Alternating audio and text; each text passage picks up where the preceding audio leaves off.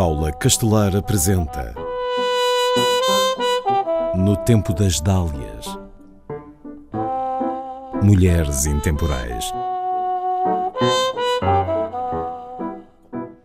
Leonor de Almeida, Portugal de Lorena e Lencastre, também conhecida como Alcipe ou a Marquesa de Alorna, nasce numa família da alta nobreza em Lisboa em 1750. É filha do Marquês de Alorna, João de Almeida Portugal, e da sua mulher, Leonor Tomásia de Lorena e Távora. Os seus avós e tios maternos foram executados em consequência do processo dos Távoras. Devido ao parentesco, Leonor, com apenas oito anos, foi presa com a mãe e a irmã, num convento em Chelas. O pai esteve detido no Forte da Junqueira. O único familiar direto que não foi preso foi o seu irmão Pedro, que tinha apenas quatro anos. Seriam libertados 18 anos depois por Dona Maria I.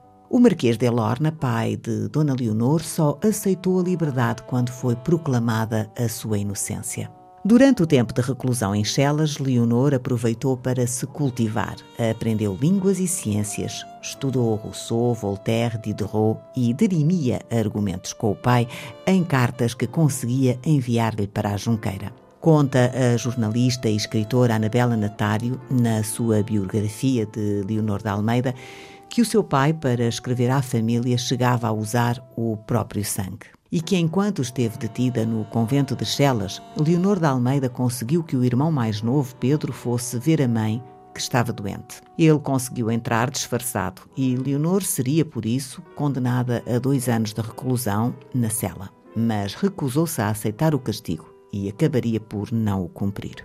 Leonor de Almeida ainda pensou em professar, mas não o fez. Os seus dotes como poetisa eram do conhecimento dos amantes de poesia e dos poetas como Filinto Elísio. Ele e alguns amigos iam para junto do convento recitar versos. Por vezes, Leonor ia à grade dizer poemas seus que encantavam os seus pares. É aí que a poetisa passa a ser chamada Alcipe. Após serem libertos, o Marquês da Lorna vai com a mulher e as filhas para a região de Almeirim. Residem algum tempo na quinta de Valdenabais, mas rumam a Lisboa ainda esse ano.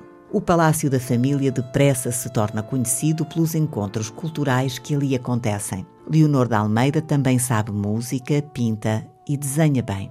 Algum tempo depois, enamora-se do nobre austríaco Carlos Augusto, conde de Hohenhausen. Também ele não resiste aos encantos dela e converte-se ao catolicismo para poderem casar. O matrimónio acontece em 1779 e é sua madrinha Dona Maria I. O casal vai residir no Porto, mas Carlos Augusto será depois nomeado ministro plenipotenciário de Portugal em Viena. Dona Leonor deixa a filha Benedita com apenas alguns meses em Lisboa ao cuidado dos avós e acompanha o marido. A sua poesia e pintura foram também apreciadas em Viena.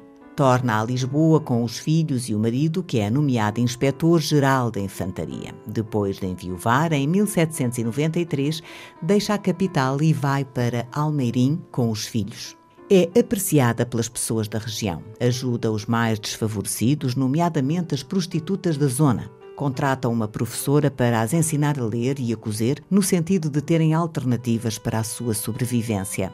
O seu pai morre em 1802. Leonor vai para o estrangeiro e está em Inglaterra quando sabe da fuga da família real para o Brasil e da entrada dos franceses em Portugal. Mantém-se em Inglaterra, voltando a Portugal em 1813, depois da morte do irmão. Dom Pedro de Almeida era considerado traidor da pátria, pois chefiara a legião portuguesa organizada por Junot para servir Napoleão. Seria necessária uma década mas Leonor de Portugal conseguiria reabilitar a memória do irmão.